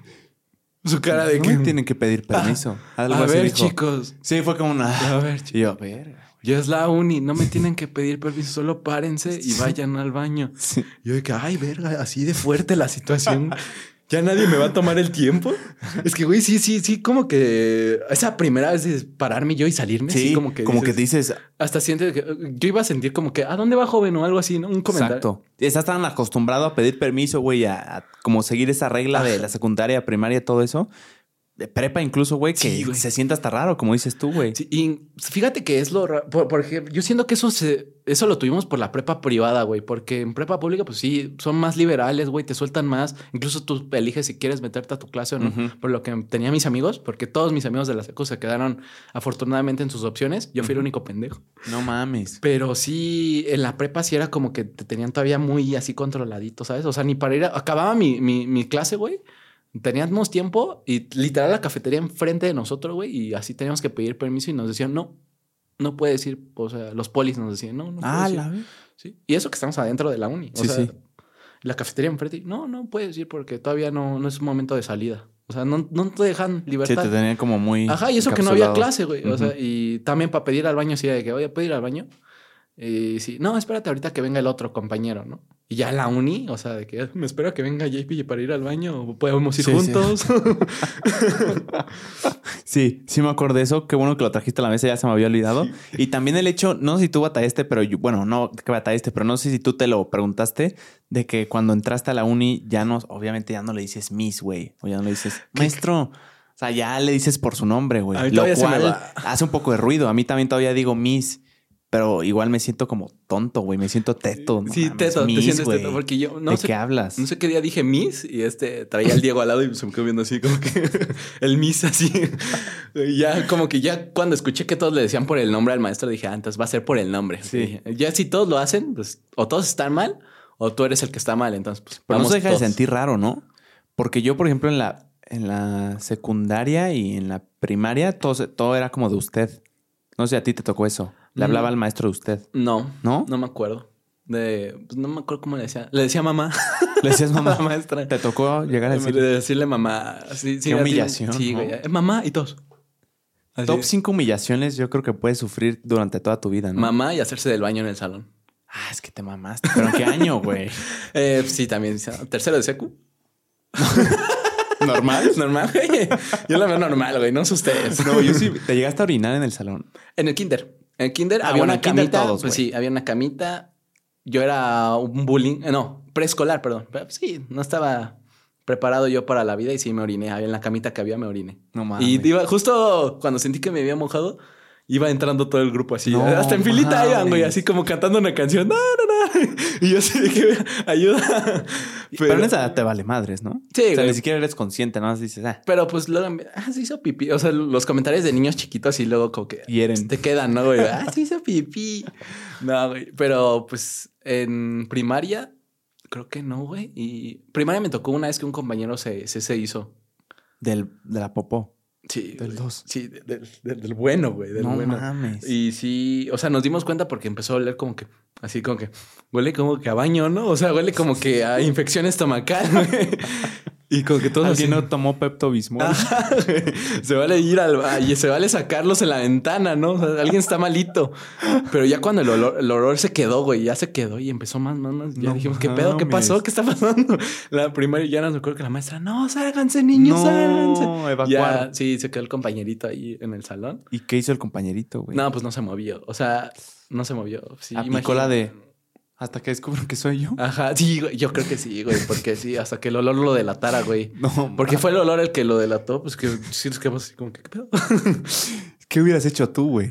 Si a mí me tocaba, güey, no. Es que si te paras, se van a dar cuenta eventualmente, güey. Se van a dar Es cuenta, vas a seguir Yo creo que todos ahí. hubiéramos aplicado la de hasta que se den cuenta, ¿no? Y ya me paro así todo, toda la Así me paro agarrándome de acá, ¿no? Yo sí hubiera aplicado la de a ver si se dan cuenta, güey. Y la aplicó mi Dios amigo, pero que no. sí era buen aroma, traía buen aroma. No, pero te vas a dar cuenta porque te vas a dar cuenta, Sí. güey. Pues un olor así no se puede disimular. También una vez me tocó que una compañera se vomitó así. ¡ah! Ah, ¿en el salón? Sí, güey, estaba casi al lado de mí. Oh. Primaria. Todo eso en primaria, güey, así que. Pero no avisaba, o sea, yo creo que ay, se vale sentirse mal y avisar, ¿sabes, güey? Pero de la nada, nada más me acuerdo que se hace para atrás y. ¡ah! Y todo así, ¿qué está pasando? Primero alguien se cae y luego alguien se vomita. ¿Qué está pasando? ¿Y qué hiciste, güey? No, güey, evacuemos también, hay que Oh. evacuar. Es que sí, ah, luego el olor a vómito así como que. uh. Te- te- se hace una bola, güey. Sí, güey. Gracias a Dios. Yo, yo, yo creí que se iba a hacer una cadenita, ¿sabes? Porque estaba, era la mesita donde todas se sentaban, todas las niñas, curio- curiosamente, ¿no? Y pues dije, "Se- ya se vomitó una, va a desatar la cadenita, ¿no? Sí, un círculo vicioso. Ajá, y dije, se viene tormenta, ¿no? Y no, no pasó nada, todos evacuamos, güey. Pero sí es como que algo, algo horroroso. Imagínate que te pasa ahorita en la uni.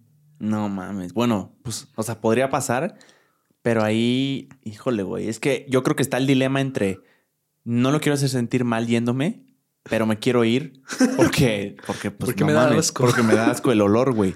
No sé qué sería. Yo creo que me alejaría y luego ya que pase la tragedia, güey, me acerco así. ¿Necesitas algo? ¿En qué te puedo ayudar? Ajá. Pero no me toques, ¿estás bien? Es que sí es potente el olor a vómito, güey. Sí, güey. Y pues, Aprovecho a todo, a tú que estás comiendo, tú que estás viendo esto, echándote un taquito. un caldo. Salud. Oh. Salud por eso. Este, tra- traigo un tema, hermano, desviándonos un poco, un poco del tema. Natural. Va súper bien, güey. Va una perra hora. A la verga. Sí, güey. Hemos divagado, pero estuvo muy chingón, la neta. Ahorita podemos regresar, pero eh, ¿quieres decir tú el tema que traes primero o yo? No, no, tú, tú adelante, tú. Quiero verte académicamente. Mira, fíjate que yo eh, descubrí, leí hace poco una, un pensamiento que es el arte de no hacer nada, que es que, que deriva de, de un pensamiento italiano que es il dolce far niente. Y esto está curioso porque, pues sí, el arte de no hacer nada, pues no hacer nada. No hacer nada. Pero eh, es, es una filosofía o una forma de pensar em, en la que dejas tu rutina de la vida diaria, o sea, el ritmo rápido, estar como ocupado, estar como saturado de tiempos y el chiste es disfrutar de las cosas sencillas. Ahora, suena muy general, suena muy padre, pero esto consiste en, en que muchas veces nosotros como sociedad, y no sé si tú lo has vivido, pero yo a veces siento que vivo en una prisa eterna, o sea, como que tengo que hacer varias cosas y estoy ocupado, ocupado, y siento que fue un buen día cuando estuve muy ocupado. Sí. Cuando estuve tremendamente ocupado, digo, fue un día productivo.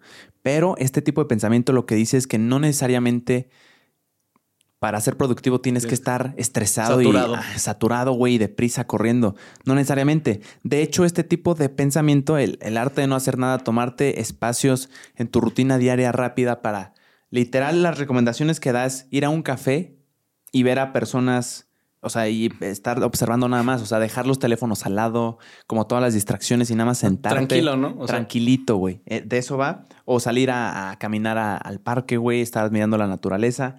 Suena cursi, suena, suena hippie, Sí. pero a lo que va es que, no sé si tú lo has intentado, güey, pero a veces cuando estás viendo una serie o una película o te estás entreteniendo, no te sientes como, como tranquilo, güey, como que no estás Sí, descansando. como que tengo que hacer otra cosa. Sí, como ¿no? que estás Sí. haciendo otra cosa, güey. Mientras estás viendo la película, estás viendo el celular. Entonces, incluso en nuestros momentos de descanso, ni siquiera nos sentimos descansados. Al menos hablo por mí, güey. Ok, sí, sí. Entonces, este tipo de pensamiento está padre. Eh, lo, vi en una película que se llama Comer, Rezar, Amar. Habla, habla de, de eso. Es una chava, eh, una, una señora que vive en Nueva York un ritmo de vida aceleradísimo, corta con su pareja, se va a vivir a, a Italia. Bueno, no se va a vivir, sino que va a visitar y entre ellos Italia. Llega a Italia y ve que tienen este tipo de pensamiento que es el arte de no hacer nada. Ve a los italianos tranquilos en un lunes, güey, comiendo, este, platicando, viendo. Y, y para ella se le hace muy raro, güey. O sea, cómo estas personas pueden tener dinero o cómo pues, se pueden sentir bien o no se sienten culpables estando aquí sentados y haciendo Viviendo nada. su vida tranquilo, Exacto, ¿sabes? güey. O sea, como que tenemos ahí un chip preconcebido de que necesitamos estar en chinga, si no, no vamos a ser exitosos, güey. Entonces, lo que dice este pensamiento es que no necesitas eso. De hecho, puede ser contraproducente. El estar tan ocupado, estresado, presionado rápido, pues te va a provocar un, un- lo que le llaman el, el burnout, que es como un síndrome, ya lo clasificaron síndrome, como de, de trabajo, ¿cómo se llama? De, de cansancio crónico o algo así, creo que se llama. Que te quemaste, güey, literal. O sea, trabajaste tanto que llegaste a un punto en el que ya. Ya no más. Sí, te no. sientes demasiado agotado y la respuesta a eso es, pues ya no vas a hacer nada. Acá el chiste de este tipo de pensamiento es pensar a largo plazo.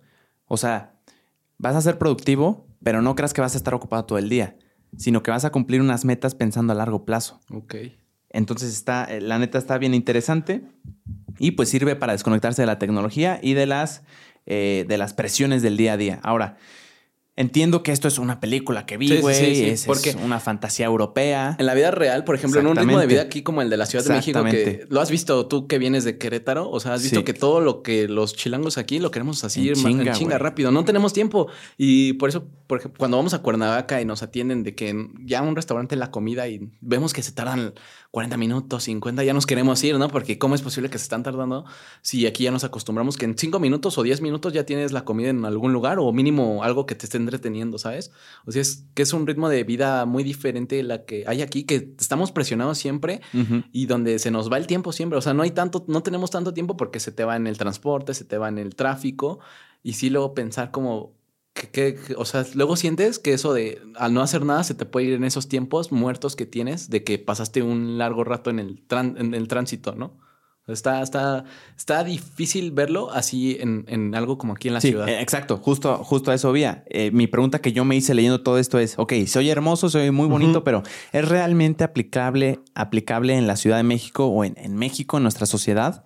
¿Por qué? Porque hay trabajos en los que sería irreal hacer eso, güey. O sea, hay personas que trabajan muchas horas al día, güey, más de las que deberían de ser, o sea, más de las que son legales, eh, trabajos que es, es de ocho horas, pero en realidad terminan siendo de 11, 12, güey, porque pues se necesita y ponte la camisa y así. Y 12 horas y luego son trabajos de que ese bro no vive, o sea, va a trabajar, pon tú aquí a, a- a Santa Fe.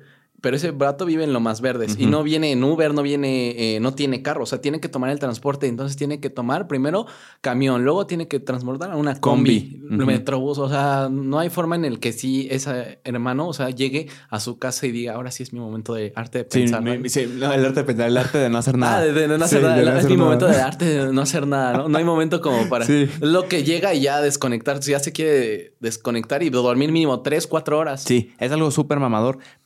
Pero creo que eh, poniéndolo y contextualizándolo aquí en, en México, eh, en un lugar, en una sociedad como esta, o sea, se puede hacer, pero tal vez de otra forma, güey. O sea, tomarte un pequeño momento, eh, un descansito, salir a la naturaleza, güey. O sea, yo creo que con eso es, es suficiente. Yo, yo no hacía eso. Yo preferiría estar encerrado aquí. Bueno, no encerrado, pero estar haciendo mis ocupaciones, pero a veces sí me tomo.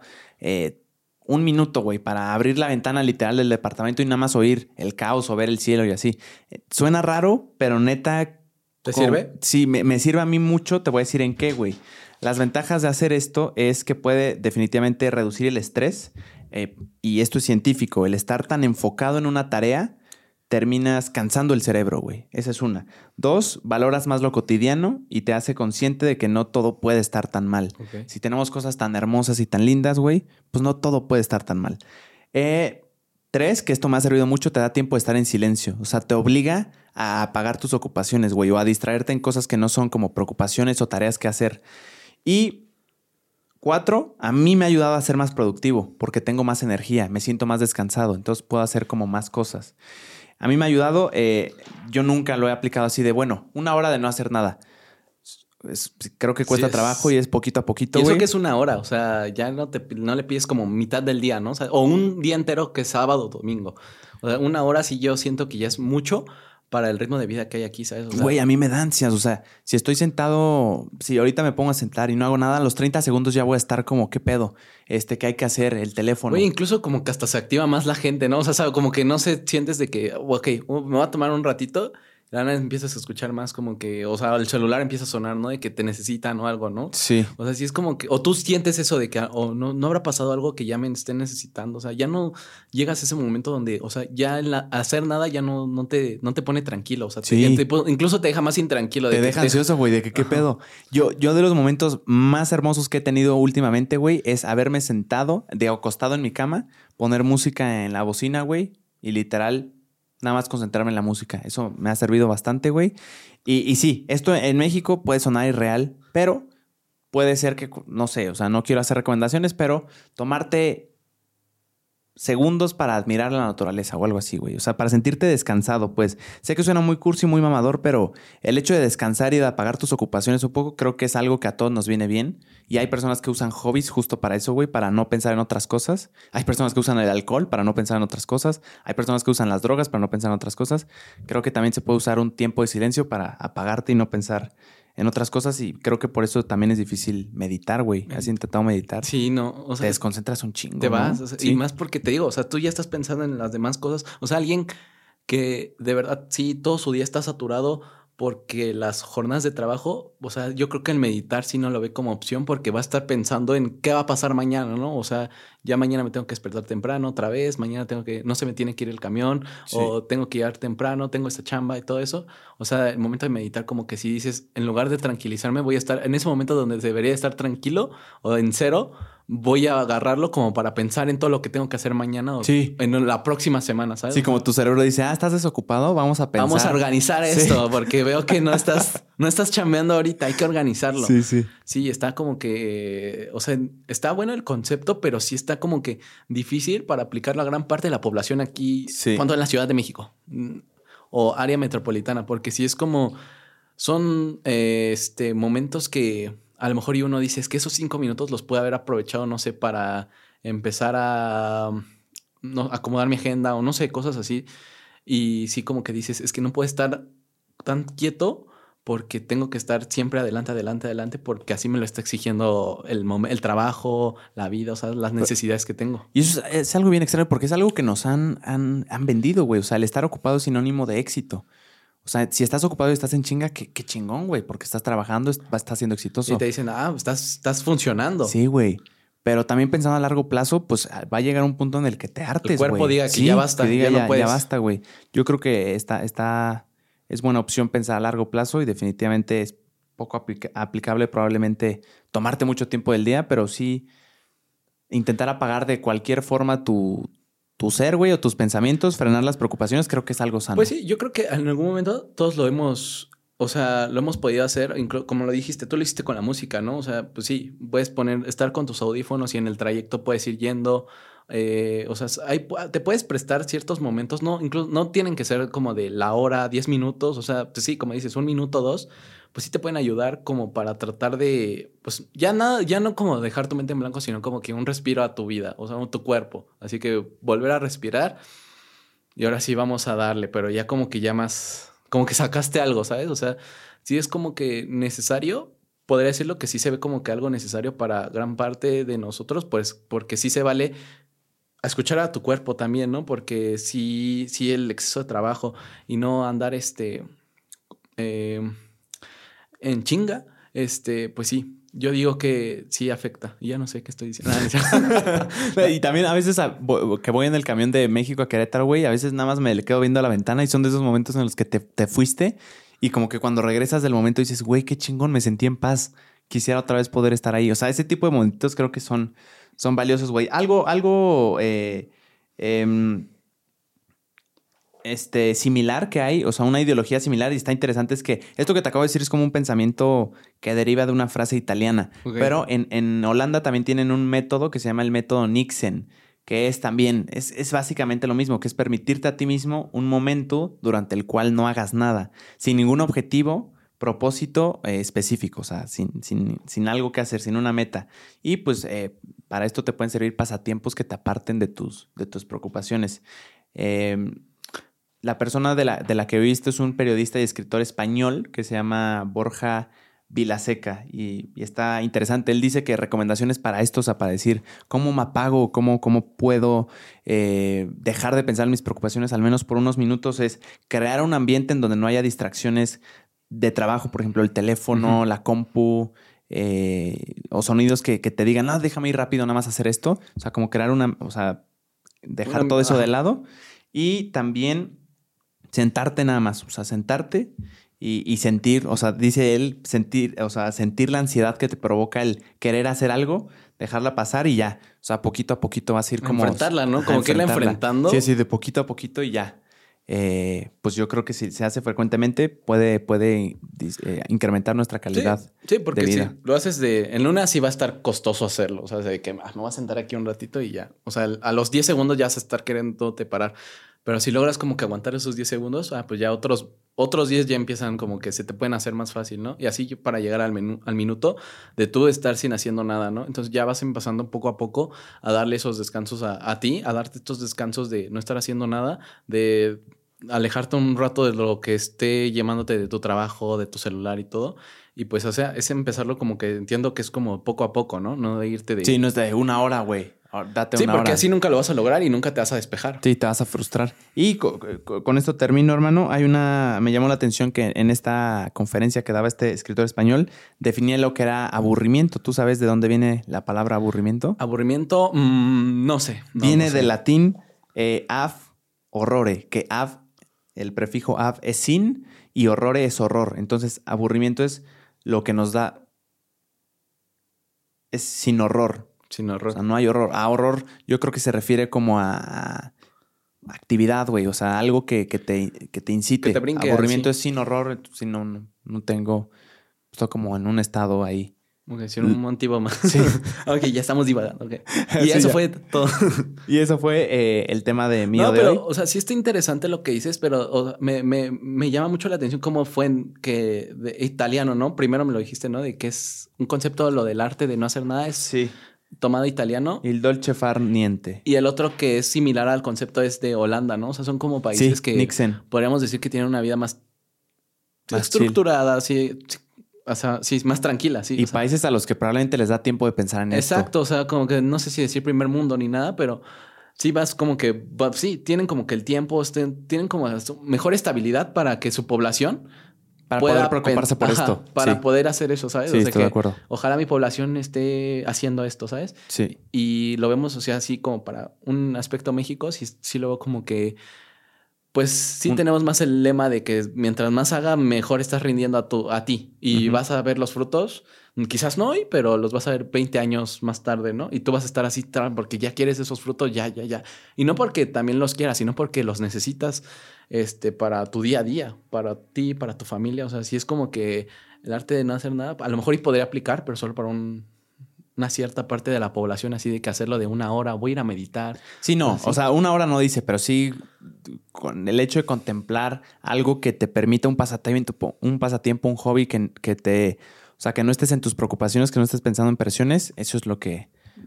Como yo creo que se puede adaptar y lo que propone este, Sí, este pu- español. pues a lo mejor y se presta así, por ejemplo, pues como hobby, pues unos domingos ir a jugar, ¿no? Fútbol, que se- son momentos que te sirven como para sacar lo que tuviste toda la semana y lo vas a jugar con tus compas, ¿no? O sea, en una liga. O me metí a una clase de... Me metí al gimnasio para despejarme dos horas, una hora, ir a correr. O sea, son... A lo mejor y no lo, lo- no lo podemos ver así como que sí, literal, un, un rato así sentado, ¿no? Pero lo podemos hacer como en otras cosas, actividades que a lo mejor van a implicar sí estar haciendo algo literalmente, pero te desconectas de lo que te está presionando y de lo que te está como que sí consumiendo, ¿no? Claro.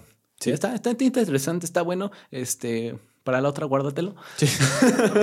Ese fue el tema del el arte de no hacer nada. El arte de no hacer nada. ¿Tú qué nos traes el día de hoy? Eh, yo traigo mi sonrisa. Nada. Eh, yo el día de hoy traigo, eh, aprovechando esto de que ya salimos de la uni, cosas escolares, es como que me puse a investigar y me ha estado llamando la atención, porque siento que en algún momento gran parte de la población lo ha sufrido. Yo lo he sufrido, que es algo llamado, incluso ya conocido el concepto, lo del, lo del impostor. El síndrome del impostor. El síndrome del impostor, sí. Es lo, me lo venía investigando hace una hora. y me, me, me llama mucho la atención porque, bueno, ¿qué consiste el síndrome del impostor? El síndrome del impostor se basa en una persona que está llevando éxitos, que le está yendo bien en la vida, que ha logrado grandes metas, sin embargo, esta persona se siente mal, siente que todo lo ha hecho, pues estos éxitos se han logrado um, con base a casualidades, así de que tuve suerte, por ejemplo, podría ser que una persona eh, pues está ahí en su chamba, pero esa persona se le da bien el habla, ¿no? O sea, se le da ser amigable con, con los demás y pues curiosamente pues llegó a un acento, digo, llegó al ascenso, ¿no? Y no lo voy a hacer, ¿qué? llegó perdón, nada, llegó un ascenso, eh, pero para él va a ser como curiosamente, ¿no? A lo mejor iba a decir, ah, es por mi, porque a lo mejor y me llevé bien con él, ¿no? O sea, fue, fue suerte, pero va a dejar a un lado que esa suerte conllevó a que cumplió con sus horas de trabajo, cumplió con no sé cuántos años en la empresa, cumplió con hacer bien el trabajo, o sea, lo deja a un lado. Mérito. Sí, deja al lado sus méritos y sus logros porque él creyó que fue pura mera casualidad de que le caí bien a mi jefe, ¿sabes? Y siento que lo sufrimos también porque esto se ve académicamente. Yo en mi momento había cosas que cuando tenía como 10 en mis materias, 10 en todo, y llegaba un examen, me sentía todo tembloroso, ¿no? Porque dije, pues reprobo este examen, esos dieces que están ahí van a parecer que pues no me los gané yo. O sea, pues qué onda. O sea, a lo mejor me ayudó, le caí bien al profe o me vio que a lo mejor y cumplía mis trabajos y por eso me puso 10 y ya en el examen saco 4, 3. O sea, no aprendí nada. Entonces yo creo que eh, este, en algún momento lo hemos sentido. Y te digo, este término viene del 1978 por una este, maestra eh, inglesa que se llamaba Paul. Paul y a ella le nace de esto, desde chiquita, ella en sus clases, lo mismo, como, como algunos de nosotros, se le presentaba un examen, ¿no? Y entonces ella decía, si paso ese examen, a lo mejor y fue porque el examen tenía preguntas no tan difíciles y no es que yo sea tan inteligente. Mm. Pero si repruebo ese examen y yo soy muy inteligente es porque yo estoy, o sea, bueno, tengo buenas notas es porque no, no estoy, estoy haciendo algo muy aparte de lo que impliquen mis calificaciones, ¿sabes? O sea, a lo mejor me llevo bien con los maestros y por eso tengo esa calificación y en mis exámenes me va mal. Entonces, como ves esos dos lados. Y... Es como sentir que no lo mereces. Ajá, no lo mereces. O sea, que te quitas tu mérito. O sea, te costó, tú sabes el esfuerzo y el estrés que tuviste, pero a la menor hora empiezas a decir, no, pues a lo mejor y fue, pues, suerte. O sea, te Ni siquiera soy tan bueno. Ajá, no soy tan bueno. O sea, por ejemplo, algún editor. O sea, yo estoy editando todo y mando el video y el video se va viral y así, ¿no? Y le, te dice, no, pues ve un trabajo y así, ¿no? Pero a ti se te hizo muy rápido editar y todo eso, pero es porque tú ya implicaste como más de 20 horas en aprender a editar, en aprender a usar un programa, en este, iniciar desde lo básico hasta lo profesional y a ti ya se te hace fácil, y, pero dices, no, pues no, no costó tanto trabajo a lo mejor y está exagerando a la otra persona, ¿sabes? O sea, pues, o sea, se me hizo como que no es para tanto, ¿sabes? O sea, pero tú no consideras todo el esfuerzo que ya llevas detrás para entregar como que un video, ya un trabajo de edición, ya así profesional, con menos de cinco minutos o cosas así, ¿sabes? Entonces, eh, lo que dice este síndrome es que pues se puede ir sincronizando, se divide en dos. Te puede pasar solo como por temporadas mm. o peor aún, no lo puedes seguir acarreando, acarreando. ¿Y qué va a provocar? Bueno, primero, ¿por qué se da? Entonces se puede dar primero por eh, la infancia. Eh, hay uno de, de, los temas que se puede dar este síndrome, es cuando tienes un hermano y a ese hermano le va bien en todo, ¿no? Tiene buenas mm. calificaciones, este, pues una eminencia en el estudio. Y tú como que se te da más el habla, o sea, más, más tranquilo, pues sí, como que esa comparativa puede ayudar a que como que a sumar de que si él veo que se esfuerza y es tan inteligente, yo, o sea, si solo hablo y todo, o sea, si, si ayudo en algo, o sea, si sirvo para algo, ¿sabes? Eh, también en el aspecto del trabajo sirve, eh, esto ocasiona en los temas entre hombres y mujeres, de que luego se dice que el hombre está obligado al éxito, si no es, va al fracaso, o sea, es un fracaso. Si nunca logró el éxito, no falló en su vida. Y se me había algo que decían acerca de las mujeres, que también el, los temas de relaciones, eh, bueno, en los temas más sexuales, el temor a ser madre y cosas así, ¿sabes? Son, se presenta este síndrome del impostor básicamente Primero con el temor a lo nuevo, a un nuevo reto. No sé, tú llegas a la universidad, en mi caso llegué a la universidad y empiezo a ver, este, no, yo ya tengo, soy DJ, ya llevo una gran carrera, ya he hecho esto en mi vida. Este, no, yo tengo un, este, un blog donde subo cosas y me está yendo muy bien. Yo hago podcast y la verdad ya estoy eh, establecido. Y luego, yo tuve buenas calificaciones en la escuela, ¿no? O sea, salí con buen promedio, pero ellos sí se han hecho todo esto. ¿Yo qué he hecho? O sea, o sea, a lo mejor y sí son buenos mis méritos, o sea, o solo son una calificación más, o he desperdiciado mi vida, o sea, si empiezas a cuestionar tus méritos, o sea, a lo mm. mejor no es lo mismo, no trates, es, te empieza a dar también porque tratas de compararte con el éxito de los demás, ¿sabes? O sea, que, o sea, cómo es que ellos ya llevan una carrera más larga y yo, o sea, mi éxito que puedo decir es que llevo dieces en casi toda mi vida, ¿no? Entonces empiezas a hacer esa comparativa y te empiezas a, decir, a lo mejor solo han sido puras casualidades y no he hecho en verdad nada, no he hecho en verdad nada.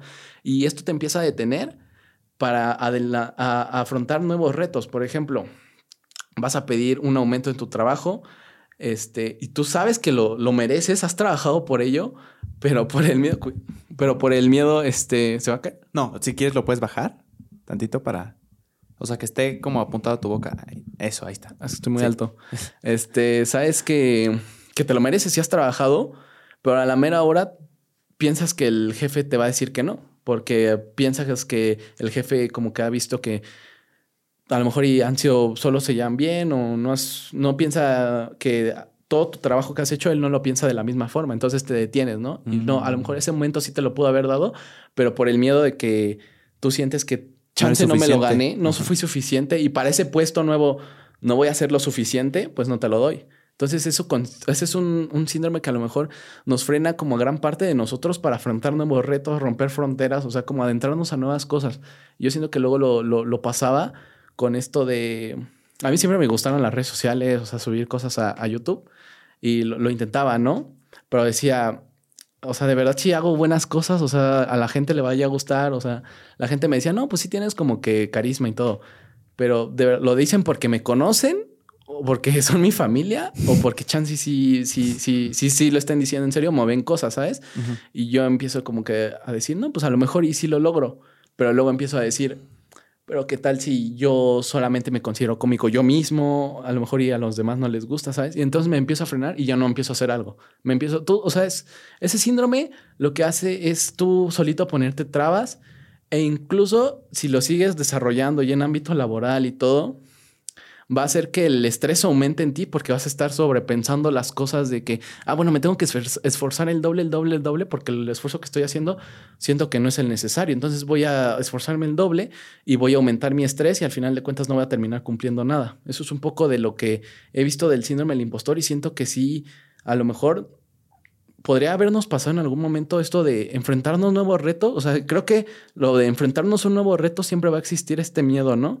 Ya es como que saberlo afrontar y en el momento que lo afrentas es como que ir relajado, ir calmado y ir este, poco a poco perdiendo el miedo. O sea, el miedo va a existir, pero irlo empalmando con tus emociones para luego seguir adelante con esto y que no vayas cargando con este síndrome, porque al final de cuentas tú no te vas a dar cuenta cuánto tiempo puedes llevar con él, pero te va a seguir afectando tu vida, pues, académica, laboral, social. Son cosas como que sí dices de que un momento para, para pensar y eh, algo que quería decir es, por ejemplo, lo que tú estás haciendo con tu bol de cositas chiditas que vi reciente en Instagram. Eso está bueno para lidiar con el síndrome del impostor, porque como decíamos, aunque sean cosas que diminutas, o sea, no necesariamente de que, ay, ahora conseguí el nuevo puesto, ay, ahora este, ya abrí una nueva empresa, sino cosas chiquitas como, ay, hoy salí con una amiga, hoy salí con un amigo, hoy me la pasé bien. O sea, que esas cosas van, pues si te generaron algo, pues está bien, porque están como que estás reconociendo lo que te generaron, estás, esa satisfacción que tuviste la estás reconociendo. Entonces, por ejemplo, esos tipos de actividades que estás haciendo, eso ayudan a que te quites como que esto de que a lo mejor yo no estoy haciendo lo suficiente o no. O sea, a lo mejor y tú, en tu vida social, lo podrías ver como en tu vida social también, de que a lo mejor y no estoy conociendo a tantas personas, no estoy como que haciendo más por, por, por salir, por conocer mi, mi, entorno, ¿sabes? Entonces, como esas actividades pueden ayudar a lidiar con este síndrome del impostor. Y son cosas como que las que me, me llamaron la atención acerca de esto, porque te digo, yo siento que lo sufrí en escuelas como escolares y en la universidad. También como el primer día que entré, cuando escuché que todos, no, yo, yo, yo, yo, y dije yo que yo aquí he llegado así de pura suerte, o no sé, o sea, me empecé a sentir así de que, mm. o sea, dejé a un lado de que mi estrés que tuve pues, en la primaria por sacar 10 y todo, o sea, lo dije a un lado porque dije, al final de cuentas solo, pues he pasado de años y ahorita ya llegué a la universidad y ellos ya han hecho un montón de cosas y yo que he hecho así. Pero te digo, o sea, lo empiezas a comparar con los demás y entonces te empieza a consumir, consumir. Pero ya depende de ti como que, sí, o sea, yo empecé a reconocer, no, pues me costó esfuerzo, lo que sé, ahorita sí estoy aquí, es para seguir aprendiendo, es un nuevo reto y esto, de los retos se tienen que aprender y te tienes que adaptar, ¿sabes? Entonces, no sé si tú en algún momento hayas como sentido como de alguna forma este síndrome o alguno de ustedes. Yo siento, yo lo vi como recientemente, lo vi en la universidad. Yo, yo, yo sí lo he sentido. Por ejemplo, en, el podcast a veces doy por hecho ciertos éxitos o logros que he tenido y que por todo el esfuerzo que yo me he visto envuelto, como que no, no logro apreciar bien. O sea, cuando una persona viene y me dice, oye, qué padre, admiro que has tenido a esta persona, ya este, este número de suscriptores, ya viste estos clips, a, veces es, como que tú mismo te, te quitas mérito y dices, pues es que así tenía que ser. O sea, sí. O como pasó. Pero, pero no te das como el suficiente crédito de, pues sí. O sea, me acuerdo que le, que, que que estuve horas al día editando, estuve grabando, agendando, intentando sincronizar agendas, todo eso como que lo das por hecho porque ya lo viviste y no te das el suficiente crédito y por tanto no te sientes orgulloso, no te sientes lo suficiente orgulloso como creías que te, ibas a sentir. Exacto. Eso está bien cabrón. Ya no disfrutas tus, tus logros, ¿sabes? Sí. O sea, porque estuviste sobrepensando tanto que al momento de tener tu mérito del tu éxito dices como que ya no lo sientes así como que, ah, lo logré, ¿no? Eso está bien feo. Yo a veces he sentido que cuando llegue a tener cierta cosa o cuando llegue, eh, no sé, por ejemplo, eh, que cuando pasara el episodio 50 del podcast me iba a sentir súper bien porque había sido constante y me iba a sentir súper feliz y todo lo que había logrado para ese entonces. Y la verdad es que ni me di cuenta cuando pasé el, el episodio 50. Es, o sea, como que ciertos logros tú tienes la expectativa de cómo se van a sentir, pero cuando llegas a ellos, realmente dices, ¿qué? ¿Esto qué? O sea, ni siquiera me, me siento feliz. Y lo que decías de una buena solución es, es poner diario en un papel qué es lo que, te, lo que te hizo sentir orgulloso o algo que te haya sentido, que te haya hecho sentir feliz. Lo escribes y lo vas poniendo en papelitos. Y está bien padre. Yo hace cuatro días que lo inicié y ayer me puse a leer eh, todos y se me, había olvidado uno. O sea, habían pasado dos días ya ir de que había hecho la actividad, ya se me había olvidado un, algo que, se me había, que me había hecho sentir feliz. Tanto así que fue como la definición de mi día de algo que me hizo sentir orgulloso y feliz. Y me acuerdo que hasta me caché sonriendo a mí mismo, así como de, ah, mira, qué chingón. Y lo estás reconociendo, ¿no? O sea, te sirve para tú mismo reconocértelo. O sea, en esto lo que importa es que tú te lo reconozcas. O sea, si la gente te lo va a reconocer, lo importante es que tú te lo reconozcas, que tú te lo creas básicamente, porque si todo depende de ti, porque si tú te empiezas a desmeritar y todo, ¿qué te va a importar que los demás te digan, ah, oye, muchas felicidades, o sea, oye, te la estás, la estás rompiendo, ¿no? Porque tú no lo estás sintiendo, ¿no? Entonces, si tú poco a poco vas reconociendo lo que vas logrando y vas dándote cuenta todo lo que implicó, este, pues no sé, emociones, eh, cosas, horas de trabajo, eh, momentos de no estar con mi familia, y vas reconociendo que los sacrificios y luego ves que esos sacrificios valieron la pena para algo y lo reconoces, o sea, ayuda para que tú solito vayas creciendo, ¿sabes? O sea, lo vayas reconociendo básicamente. Sí, te vayas. A veces creo que somos muy buenos celebrando los logros de otras personas, pero los nuestros, ¿qué onda? Sí. O sea, cuando tú logras algo, cuando, cuando te dices, oye, qué chingón, te rifaste o te realmente te sientes. incluso reprimes tus emociones, ¿no? Así como que dices, ah, pues sí. O cuando alguien te hace un elogio. Ayer yo estaba con una con una chava y eh, le dije de que no, creo que eres súper buena onda, súper divertida, eres guapísima. O sea, como se lo dije así directamente viéndolo a los ojos. Y, y, y noté cómo desvió la mirada y luego me dijo ya en confianza así de que la neta creo que soy mala recibiendo halagos porque intento evadirlos como, como si no me la creyera. Exacto. Y le digo, a ver, pero este, está interesante porque yo he estado en esa situación. ¿Por qué no nos creemos lo que, Lo que lo que nos- nosotros mismos pensamos de nosotros mismos? Está interesante. Sí, te digo, todo esto está interesante porque sí se conlleva. Primero lo puedes ver desde el aspecto de trabajo y si te vas más profundo, pues llegas a esto, ¿no? De que ya tú solito ya no te percibes como una persona como la gente te está percibiendo y son cosas positivas y esas cosas positivas tú dices de que a poco yo, Sí, Yo, exacto, ¿a yo poco así. yo?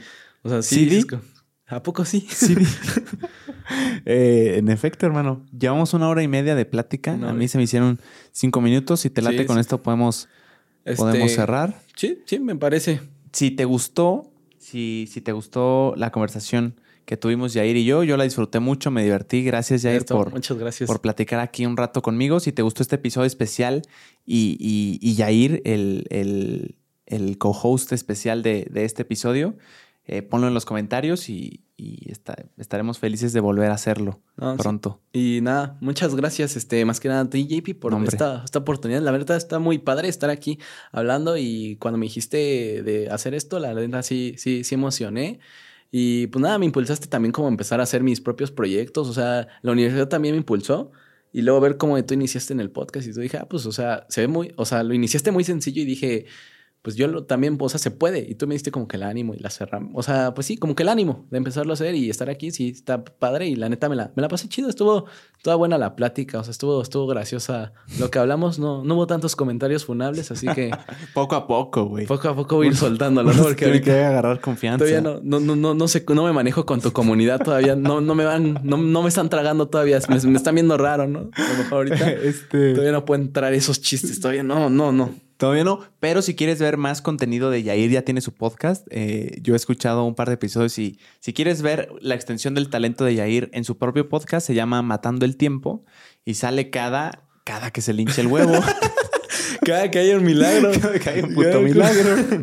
Cada que me den ganas de chover. No, No, sí. está siendo constante. ¿Cada cuándo lo está subiendo? Eh, lo subo cada lunes. Cada lunes. Cada lunes. Así, el lunes de Matando al Tiempo. A así. huevo, lunes de Matando el Tiempo.